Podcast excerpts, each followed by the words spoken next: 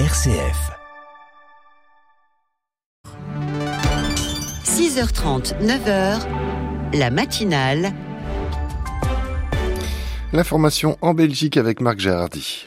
Bonjour à tous, c'est toujours la trêve dans le conflit entre Israël et le Hamas, une prolongation de deux jours qui pourrait encore être prolongée.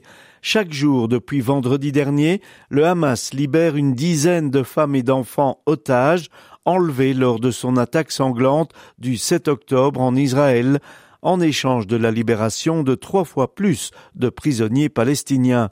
Hier, ce sont dix Israéliennes, des femmes de 17 à 84 ans et deux Thaïlandais qui ont été libérés par le Hamas en échange de 30 prisonniers palestiniens.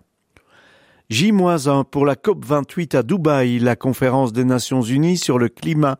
Une délégation belge emmenée par le Premier ministre, Alexander De Croo, sera présente. En prélude, Alexander De Croo a rencontré hier les patrons d'entreprises, dont John Cockerill, qui va produire de l'hydrogène. Le pape François, 86 ans, sera absent sur recommandation de ses médecins car il souffre de symptômes grippaux et d'infections des voies respiratoires le pape, qui a fait de la protection de l'environnement une pierre angulaire de ses dix années de pontificat, prévoyait de devenir le premier pontife à assister au sommet de l'ONU depuis le début du processus en 1995. Ce ne sera donc pas le cas.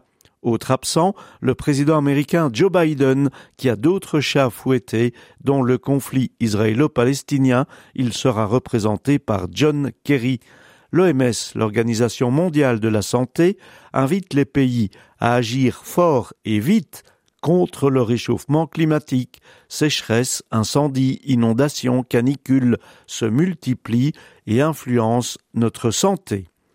Et puis, en Inde, les 41 ouvriers qui étaient bloqués depuis 17 jours dans un tunnel de Silkiara qui s'est effondré ont été libérés hier un tuyau d'acier de 90 cm de diamètre, juste assez large pour permettre le passage d'un homme, a été introduit à l'intérieur du tunnel et ils ont pu ainsi retrouver l'air libre.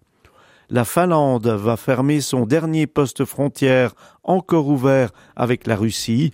Elle accuse Moscou d'orchestrer une crise migratoire, selon le Premier ministre Petteri Orpo.